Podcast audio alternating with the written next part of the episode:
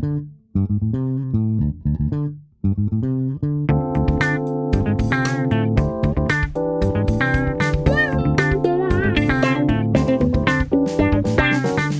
位听众，大家好，欢迎收听艾美奖，我是主持人艾美奖。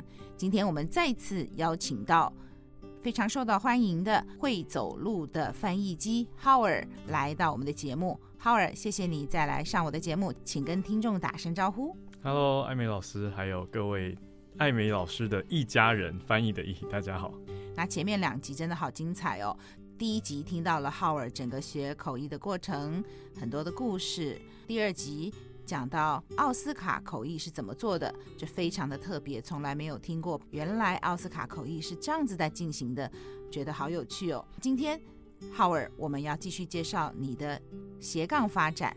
也许有新的听众今天才加入我们，还是跟我们自我介绍一下。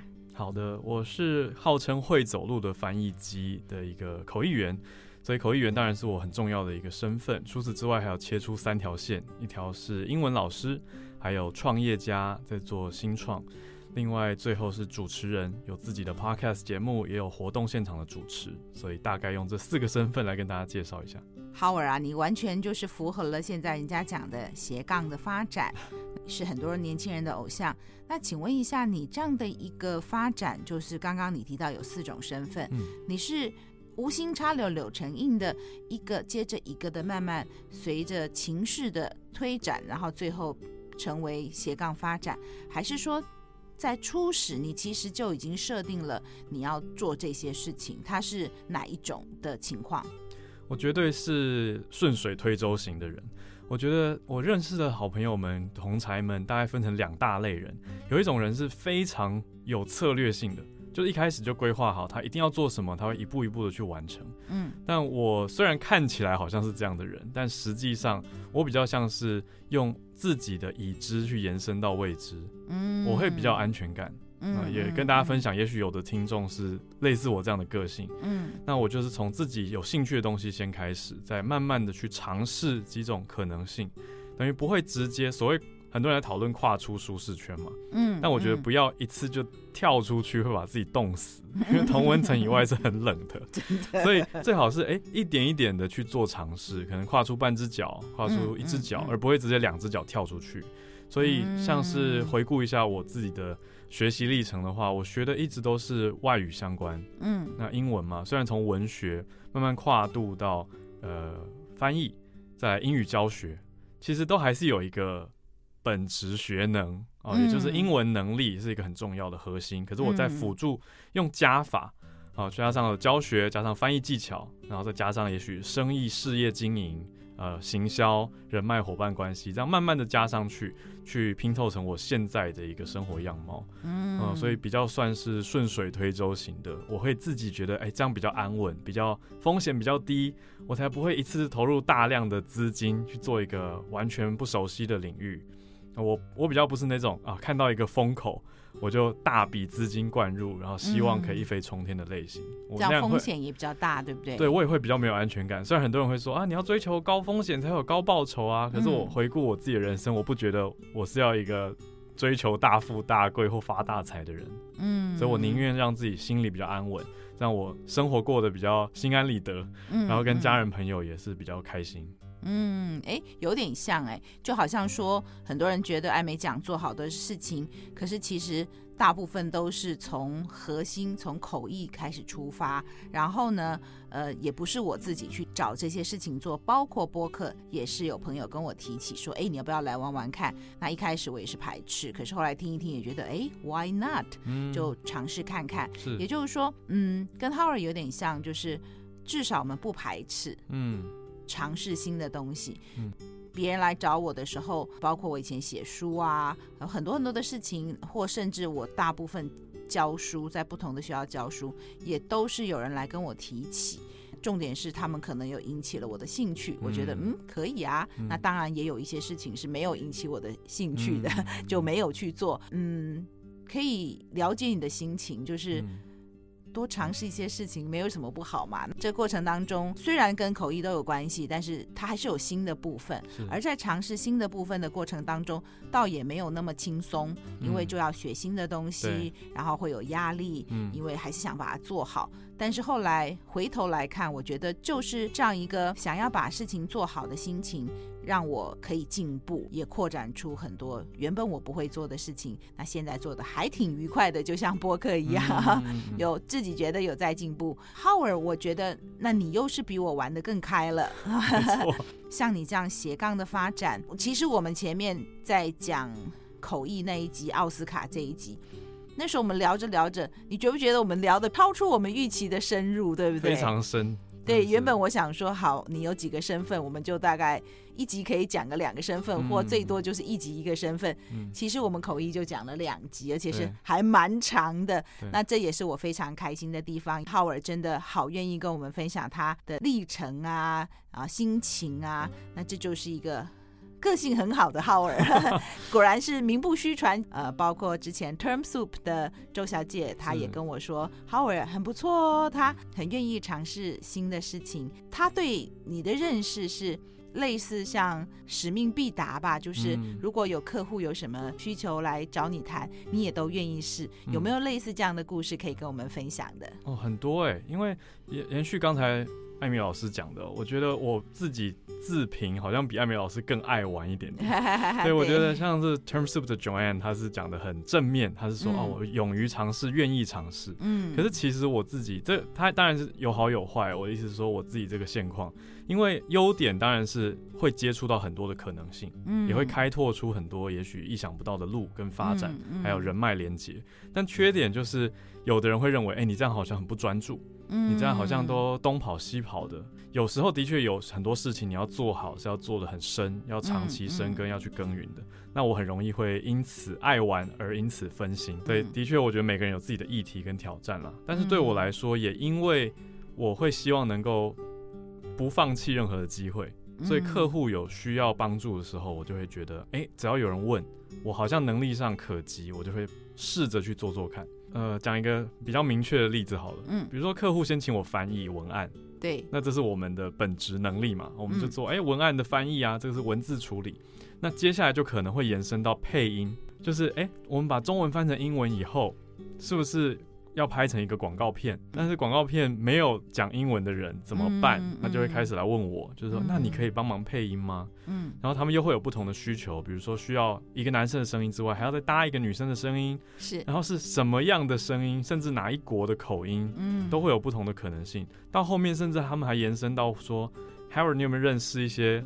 在台湾的外国演员，嗯、我就想说，有的时候我们会觉得自己好像变成客户的 Seven Eleven，就是任何的只要是外语相关的，他们会自然的联想到你，然后有什么需求就来找你，你变成职业介绍所，有一点像这样子哎、欸，因为很多不是我们以前在学校学的或者受过专业训练的东西，包括你说配音。或者是声音的表演，嗯，还有演员中介，嗯，对，或者是好多文案的撰写，我们也不见得有学过。嗯嗯嗯、那甚至有时候搭配到行销，是，那还会一直延伸很多的询问，什么广告的投放啊，或者有没有认识某一国做什么领域、什么产业的人，或者在地的翻译。啊比如说他要去加州，没有认识当地的翻译；他要去巴黎，你有认识？他说去东京，都开始问了。就是我明明是英文翻译，他开始问到法文的，问到日文的，西班牙文的，对啊，所以。这个会延伸啊，等一下应该也会有机会聊到创业或是成立自己的一个事务所 agency 这样子的想法。对，但我觉得它都是来自于客户对我的鞭策和砥砺。嗯，也是对你的信赖才会找你问，对不对？哦，有时候他们就是问问看，因为我们不会去问一个不可能有答案的人嘛，哦、有机会了。对，所以还是会问的话，我想他们心里觉得有机会，然后再看看你的意愿，这样，嗯。嗯刚刚我提到 Term Soup 的周小姐提到你的优点，就在我访问他的时候，他在节目上有公开的说。那我想，因为本身 Joanne 他也创业啊，对不对？嗯。她从译者出身，然后而且他是创第二家公司才创到 Term Soup，之前有公职人员考试的一个创业的经验。嗯。他能够看到 Howard 身上的优点，那我们就来谈谈你创业家的这一块身份。你是。怎么样去定义这个事情，然后你把它当成是你的几顶帽子、几个身份当中的一个。嗯，这是一个谈起来很长远的问题。我先简单讲一下，我是没有要鼓励大家创业的。那我也可以先简单的把创业跟做生意做一个简单的区分。在我心里面，做生意跟创业不是等号哦的关系。呃，创业是一种精神。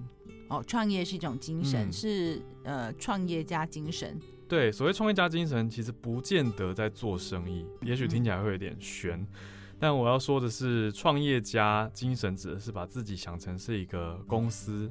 嗯，去经营，嗯、也就是要考虑到你自己的时间、精力、成本。嗯，那你能够达到的产值跟产能有多少？嗯，那要怎么样跟市场上去做互动？要了解市场，了解消费者，了解受众，再去做不同资源的合纵连横。嗯，其实是一个比较通盘式的资源盘点跟管理的想法，而不是把自己当成是一个嗯传统的工作者。嗯，哦，那好像有有案子来就接，没有案子就。随缘，好像大家都传统上会有一点像这样子，那或者是去应征，那找一个工作做。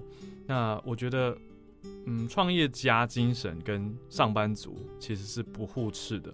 其实上班族是可以有创业家精神的，对。但是做生意又是另外一回事。做生意其实我觉得比较简单啊，做一个小生意，你说做网拍，或者是开一个炸鸡排的店等等，都是一种做生意。但是做生意的人不见得有。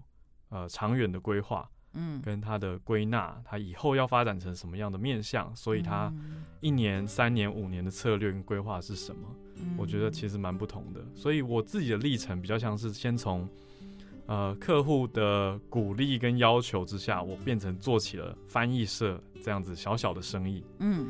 到后来又认识到很多新创圈的朋友，嗯，我才知道哇，原来大家是这样子整合资源的，嗯，然后我才走向了创业这样子的思维。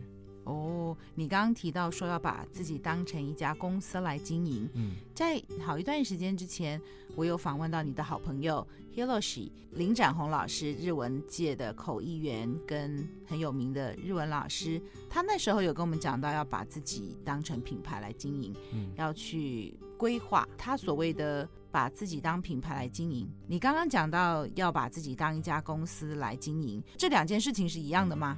我觉得是相似但不同。怎么说？嗯，我比较鼓励大家不要太排斥商业，不要排斥商业。嗯，我觉得很多很多翻译译者是非常执着于自己的本职专业，这当然非常好。嗯，那对于比如说笔译的话，对于文字很计较，对，很在乎，所以才能够做得好嘛。嗯，那对于口译的话，对于自己的产出，对于资料的准备，对于讲者，对于声音品质的要求很多啊，这些都很重要。可是。如果本质上内心排斥商业的话，就很难让自己的事业经营能够更上一层楼。嗯，我会这样说。当然，这最终还是回归到每个人自身的选择。那品牌，我觉得是一种价值精神的展现，还有对外形象的设定跟呈现，它会是公司经营的一部分。一部分对，因为所有的公司不见得都有创立品牌，对，有些公司是非常低调的，对，他就是代工，他就是把代工做好，那做到出名，好，它也是一种品牌啦。可是有很多公司是一辈子你都在用它的产品，但你却不知道它是哪家公司做的。嗯，它可能是默默的在帮其他品牌代工，对啊，或者他是一个没有牌子的，可是他一样做很扎实的生产，对啊。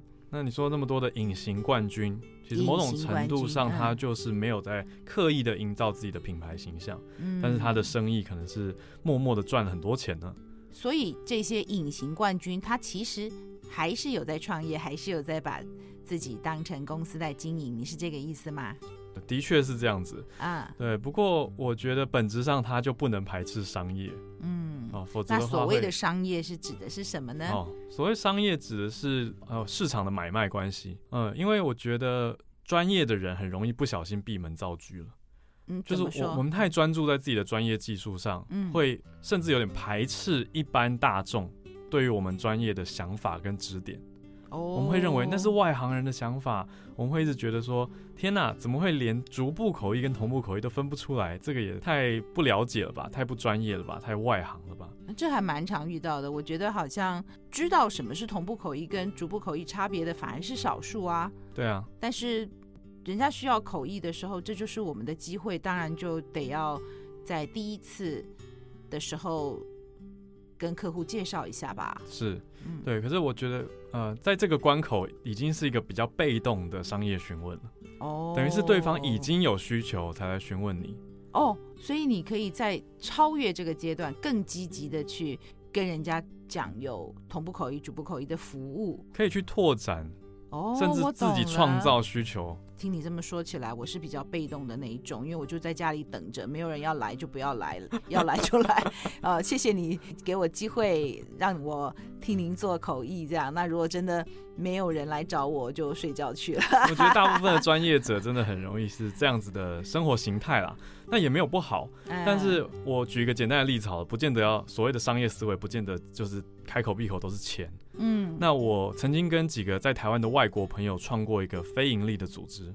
哦，是什么样的情况？我们就是一个公益团体，那想要提倡大家更关注心理健康。嗯嗯，因为共同创办的好朋友他有家人是有精神方面的困扰，那我们就觉得，哎、欸，这个很重要。可是，一般社会好像有点排斥谈论这个议题。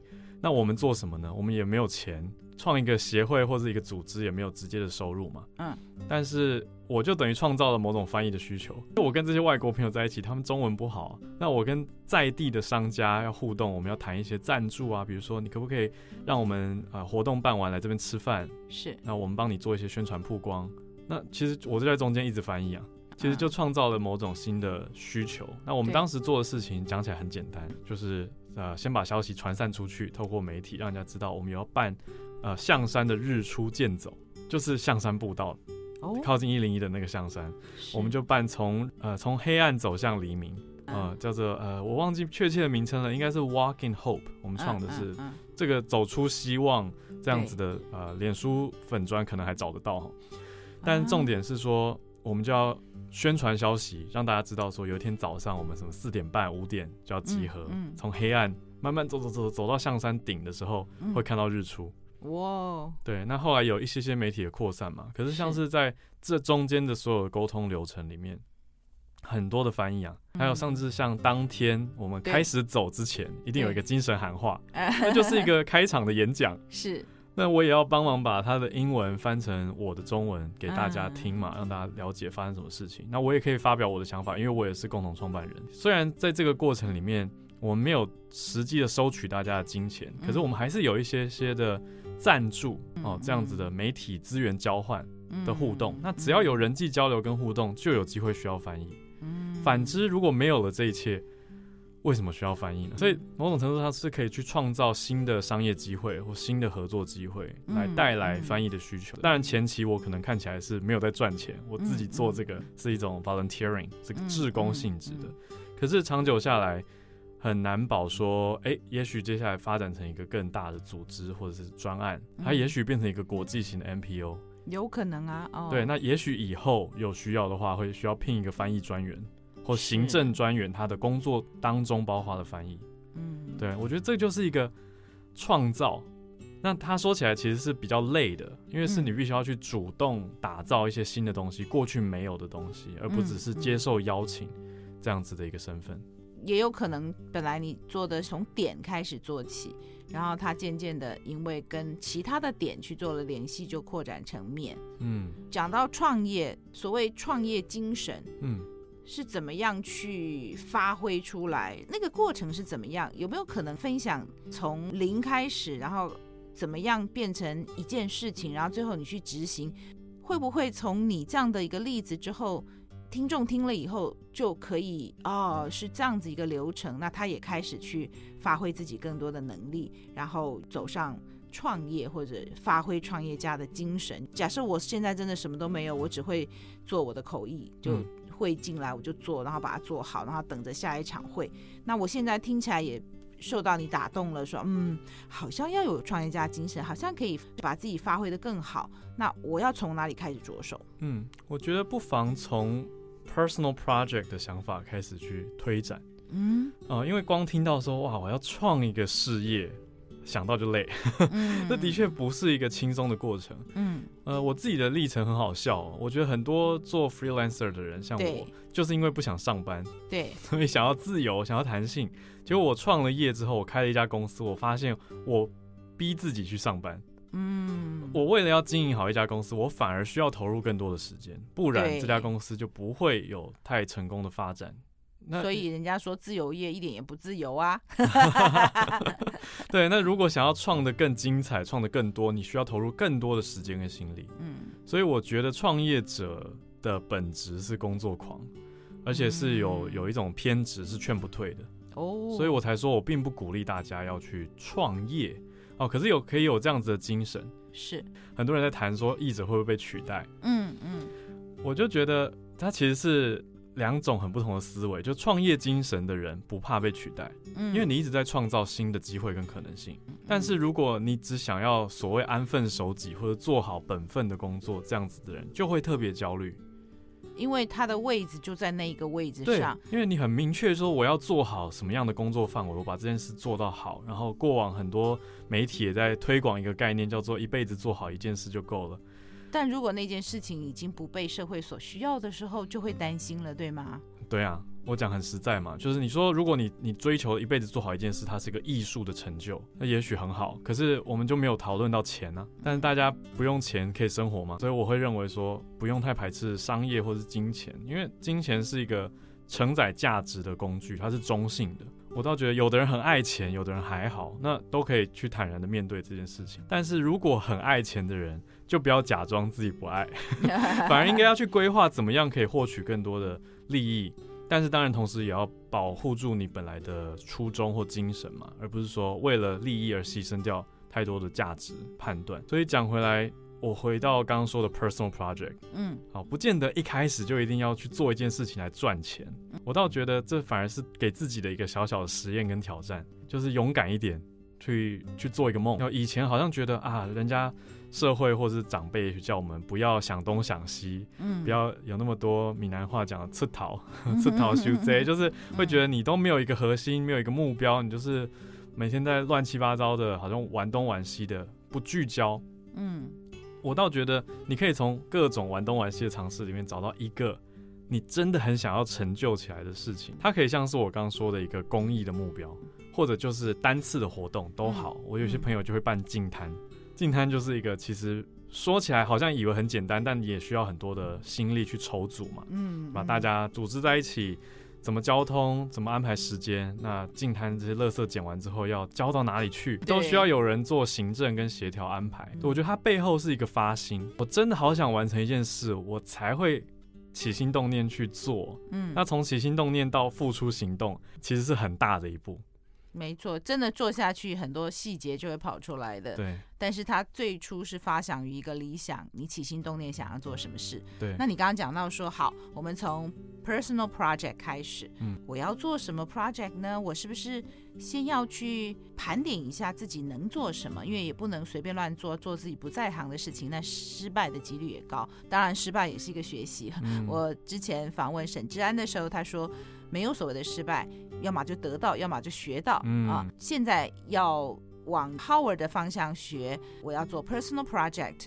有了这个起心动念之后，具体来讲，是不是要先了解自己能够做什么，在行做什么？当然，有一些是别人找你，你去了，但是去了以后，也许回来你就开始想要把它从创业的角度去经营这件事。对。然后呢，接下来具体的行动会做些什么事？嗯。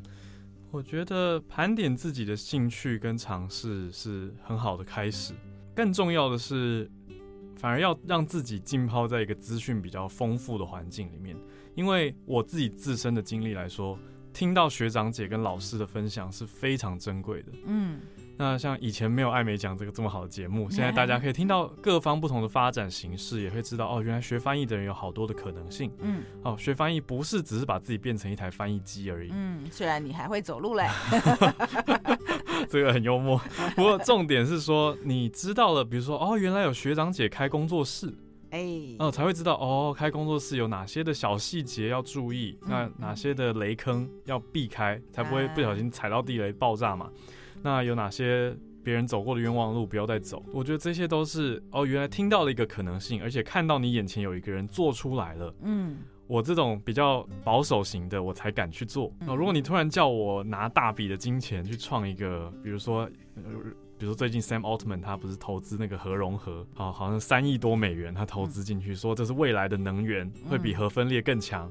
我不可能敢把我的身家赌上这种东西，然后说，我跟你讲，未来十年以后你就翻了，你就是什么不愁吃穿了，那不是我。对，我觉得回归到我自己的个性，我那样子会内心不安。嗯，那我反而比较喜欢做事情，那我就会把我的金钱跟我的心力放在我自己做的事情，有所学习，有所满足。嗯，那又可以带给我一些报酬的面向。那报酬来自市场，所以我很看重于跟市场的互动。哦，就是我会需要什么？对，我会跟客户多聊聊聊天，是，嗯，而不是只是把自己定位成是一个服务提供者，嗯，好像给你看一个。呃，招牌，然后牌价，然后就说，哎，来，我有同步口译服务、逐步口译服务，然后外加主持服务，那你选哪一个？点完以后就来上菜了。嗯，我觉得那样太 transactional，就是你单独只是一个金钱买卖跟服务交易的关系，但你却没有听到市场的声音跟市场的趋势跟情报，反而我会去跟客户建立一点点小小的交情，小小聊聊天，这样我就会。不自觉的跟客户打听到市场的行情，我认为很重要，因为我才知道哦，原来别的翻译社他是给译者多少钱，那他自己赚多少钱，我就可以去推算啊。所以我自己成立翻译社的时候，我就可以去抓一个成本的结构，这样子的想法。对，但是一般人其实会有一点太客气吗？反而不好意思去跟客户有这些有的没的来往。那也许会觉得啊，不要探听人家的的生意，但我觉得这不是商业机密。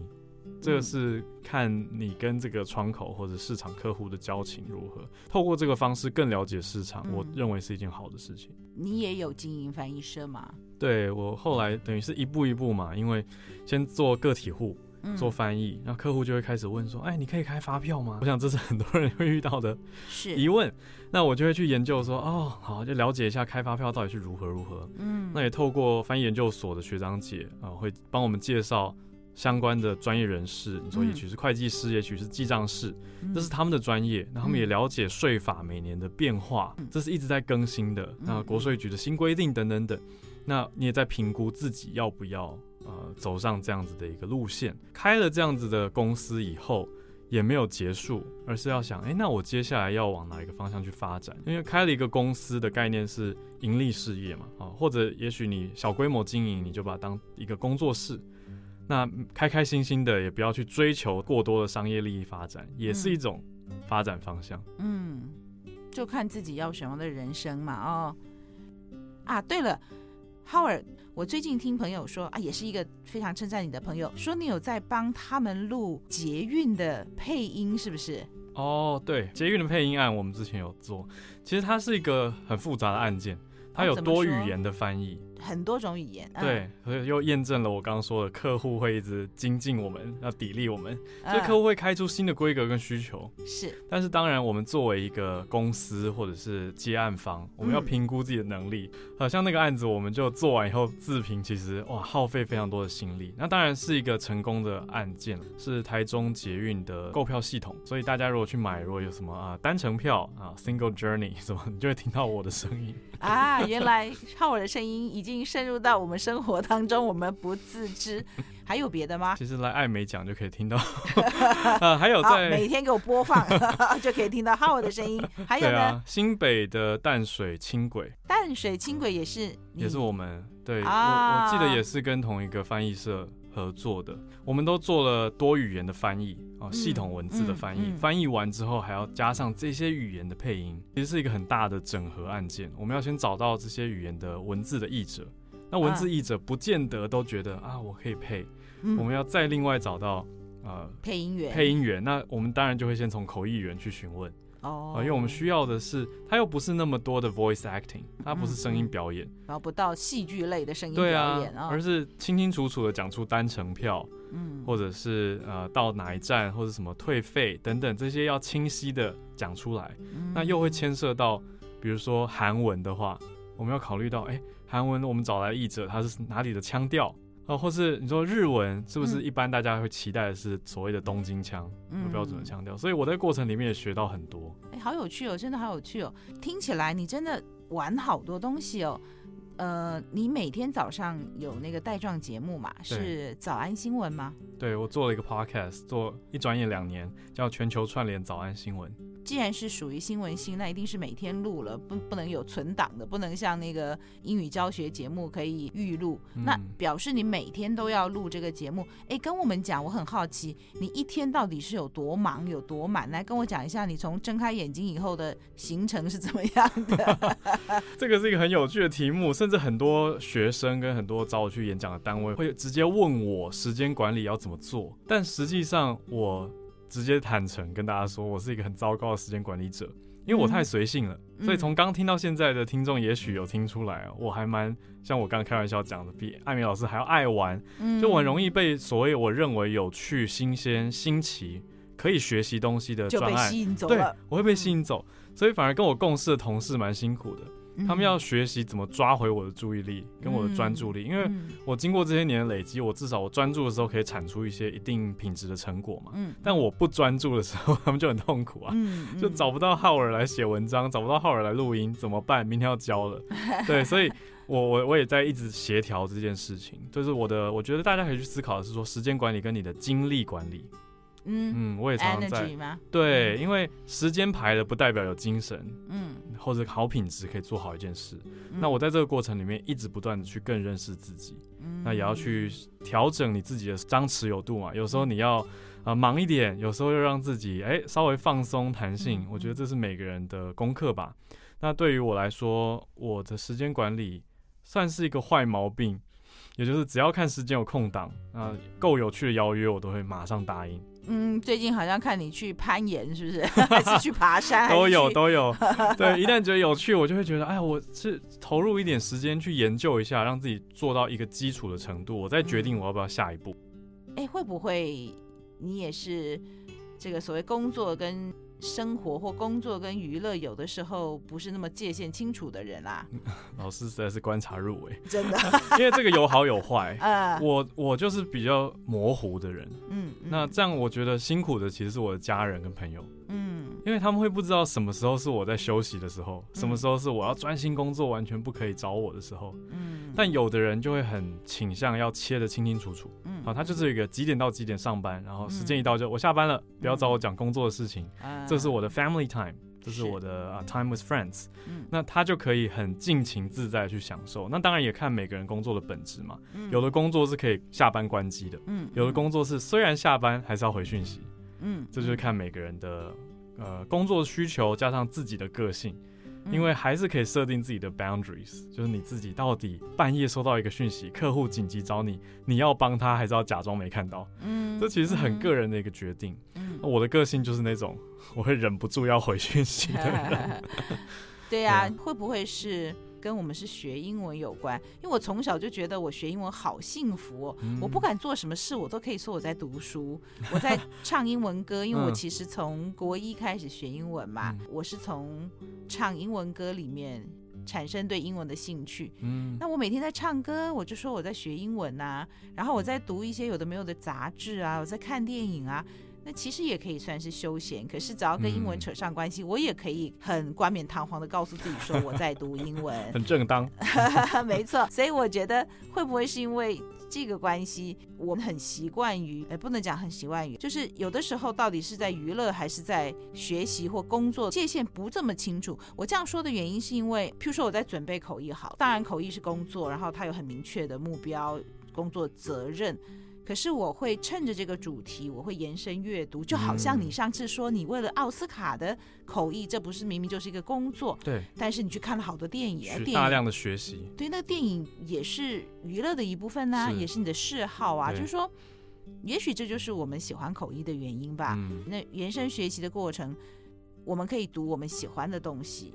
或者去看一些影片，有的时候我会找很多的影片来补充我对这个领域的知识，我都好愉快哦。那我就会想，我到底在玩还是我在 读书，还是我在工作？就那个界限不那么清楚。嗯，但是我觉得或许就是这样的一个做法，让我可以不怕辛苦，因为我都觉得我就是很用力的在娱乐，很用力在玩，嗯，然后又同时又在嗯增添我工作的实力，嗯，我就觉得好愉快，就不怕辛苦。就有些人觉得我们很辛苦啊，口译需要成长的拍谈就是为了一个奥斯卡要读，从一月准备到三月，但是在这过程也是很开心的啊。是。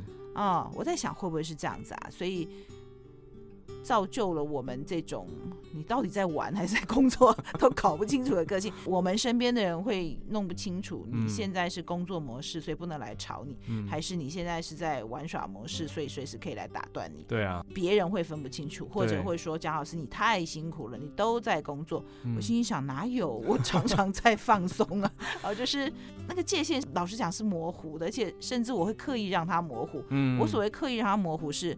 我就要把我的那个辛苦的准备工作弄到开开心心的，嗯，然后我就可以好好的享受那个过程。对，我觉得我们很会设计自己的工作，可以这样说。哎，说得好，设计自己的工作。对啊，因为你说一个专案有很多的准备形式，嗯，但我们可以设计一种让自己比较舒适的步调，又可以成长，又可以完成准备工作，又可以学习。嗯，所以我设计自己的工作，我喜欢这样说法。对啊，我觉得这也是我们自由译者相对幸福的地方吧。啊、哦，但是就像我刚刚说的，很多面相，因为同时也会有点模糊，嗯、切分不开。嗯，所以我后来的应对方式就是，我跟我太太会分享我的行事历，她也分享她的行事历，所以我们看得到彼此现在这个时间点在做什么。那久了，我们就知道哦，他写这个大概是在忙什么，比较适合用什么方式联络。嗯，比如说有的时候我，比如说某个行程我是呃日文课，他他就会知道可以打电话，可以走出去接个电话嘛。学日文没有那么紧要，就不是说啊，我现在在口译或我在主持，完全不能接电话。那他如果看到我在主持，他有事情就会打给我助理，所以就可以让家人有一个跟你比较互动的一种默契或方式。回归到老师刚刚的问题，我可以分享我每天的行程都长得很不一样。嗯，像今天的话，早上录完早安新闻，早上八点到九点就接着过来录艾美奖。那要回去，等一下要做线上的教学，会是两个企业的高阶主管各一个小时的培训，是线上的一对一，一对一像家教这样子，可以这样说。在结束之后，会是我的自己的重量训练的教练时间，哦，所以我要去上教练课。那下课以后要再赶去上日文课，今天是我的日文绘画课的时间。你所谓教练课是教练带着你，呃，我请了一个教练，呃，对我跟他学 functional patterns，嗯嗯，就是另外一种嗯体感的训练，嗯啊，比较不是着重在呃健力跟健美，生活关节的运作机能。该不会是你也要想要去考个教练证书？没有没有没有，我觉得很多事情。可以切开来，就是完全是兴趣或者是为自己身体健康好的这种事情，就不要去想赚钱，嗯、就很开心。没有啦，倒也不是讲赚钱，我是说有的时候呢，学着学着学的不错的时候，顺便去考个试，哦也是啊，来证明自己的成就。对，那也未必拿到执照就一定要职业啊，因为好奇说，因为你刚刚讲说教练课，我在想说教练课是要学做教练的课还是？哦教练，老师这样说也是哦，说不定以后我也会考个教练证，难讲，也没有什么不可能啊，对，就不要太设限自己的发展。呃，所以这样听起来，这中间就有日文课，有教练的重训，还有家教，家教，企业的家教，嗯，这样算忙吗？你觉得很忙吗？今天就算满满的啊，嗯。补充一下好了，为什么我说这样满呢？因为听起来好像就是哎、欸、一件一件，就像开会，你去把会开完嘛。因为它会有延伸性，就是我还要 follow up 这些学生的学习近况跟成果嘛。对。那除此之外，在会议跟活动之间，我还有公司要经营，我还有文章要交，所以其实今天我还要抓空档。就中间的空档也不是休息时间，对，所以就会有朋友听了我的行程以后，反而会说，哎，你这样都没有安排吃饭时间。对啊，对，你什么时候吃饭？其实是很 重要的一个题目，就是有时候我们也要提醒自己记得休息。对，所以我曾经还要在我的行事历上面放我几点到几点要睡觉。嗯嗯，我提醒自己要睡觉，不然很容易说晚上会觉得啊，这是属于我自己安静的时间。是，我要去研究更多的领域，我要去看更多的书，我要看更多的影片。那就会忘记睡觉，可是健康又是一个重要的专案。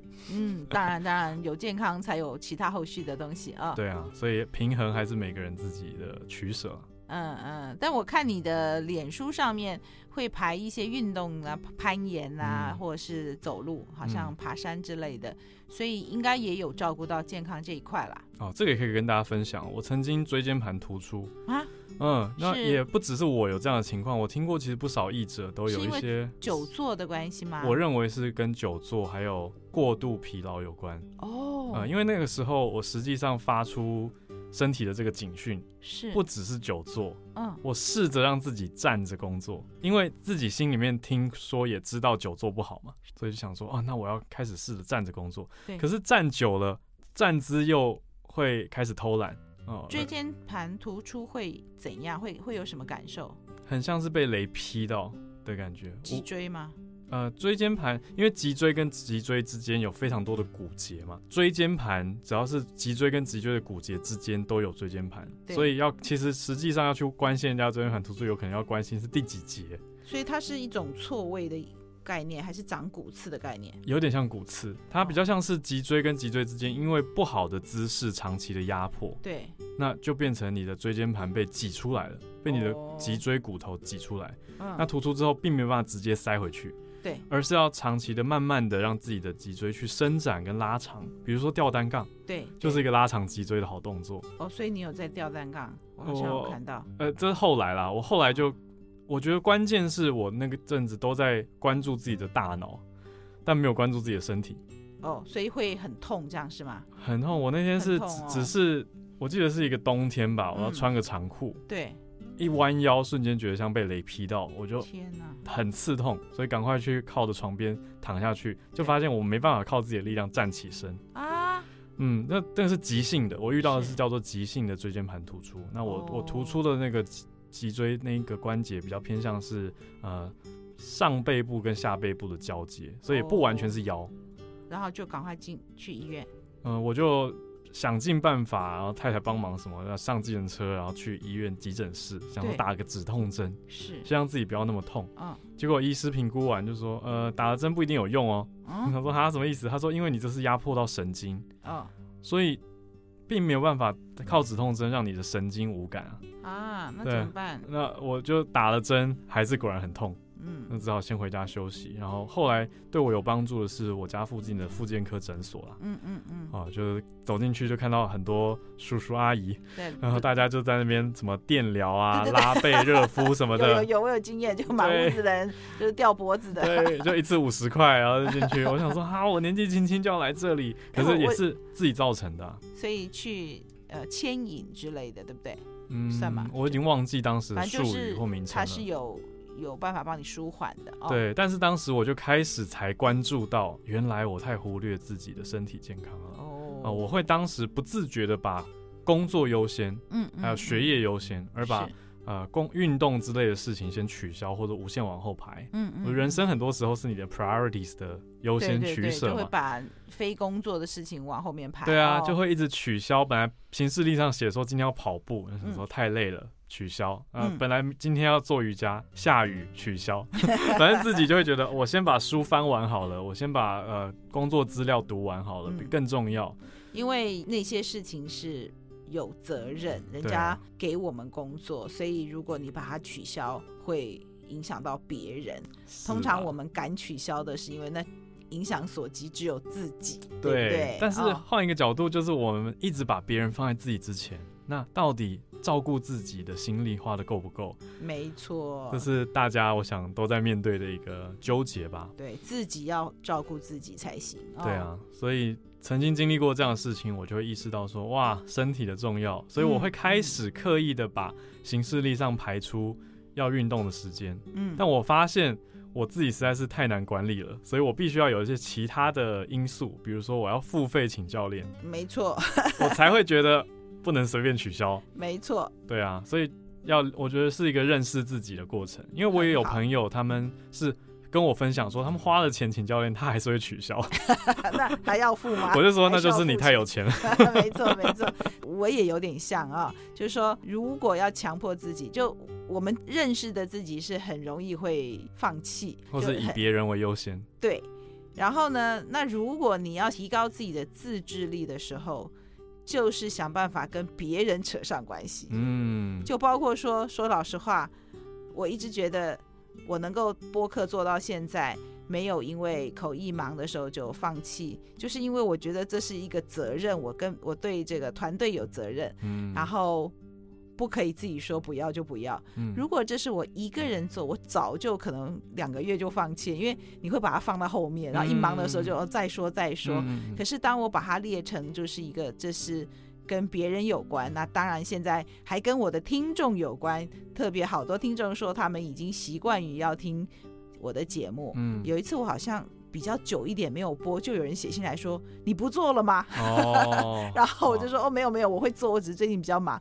刚刚浩伟讲的真是我觉得好懂哦，好懂他哦，就是 你请教练，你付钱了，对啊，这件事情就变成了好像不是你自己那么容易的就去放弃掉。嗯，重点在于要了解自己。哎，有的人自制力超级高，真的就好像说减肥这件事情一辈子的志业，减了一辈子也没瘦下来过，嗯就是那就是因为没有自制力嘛。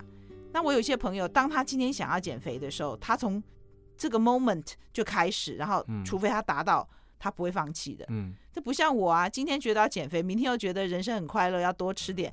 那那个我们不要到了哪一天临终的时候 还没吃饱，这样啊，没有开玩笑，就是很容易会变卦。人家跟你讲说你要做这个做那个，我就说如果有自制力，in the first place 你就不会胖了，好不好？对不对？就是因为管不住这一张嘴啊。很多因素啦，很多因素，是啊，是啊，那所以呢，就呃想减肥的时候就减肥，想大吃的时候就大吃，通常跟工作有关啦。工作忙的时候就会觉得哦，那就先吃饱了再说，要不然很容易被工作压力给击败哈、嗯就会觉得自己嗯没体力这样。那如果工作比较少的时候，就可以去运动啊，嗯可以睡得饱啊。哎，我觉得睡饱跟体重很有关系，我只要好好睡觉就，就那阵子就会瘦下来。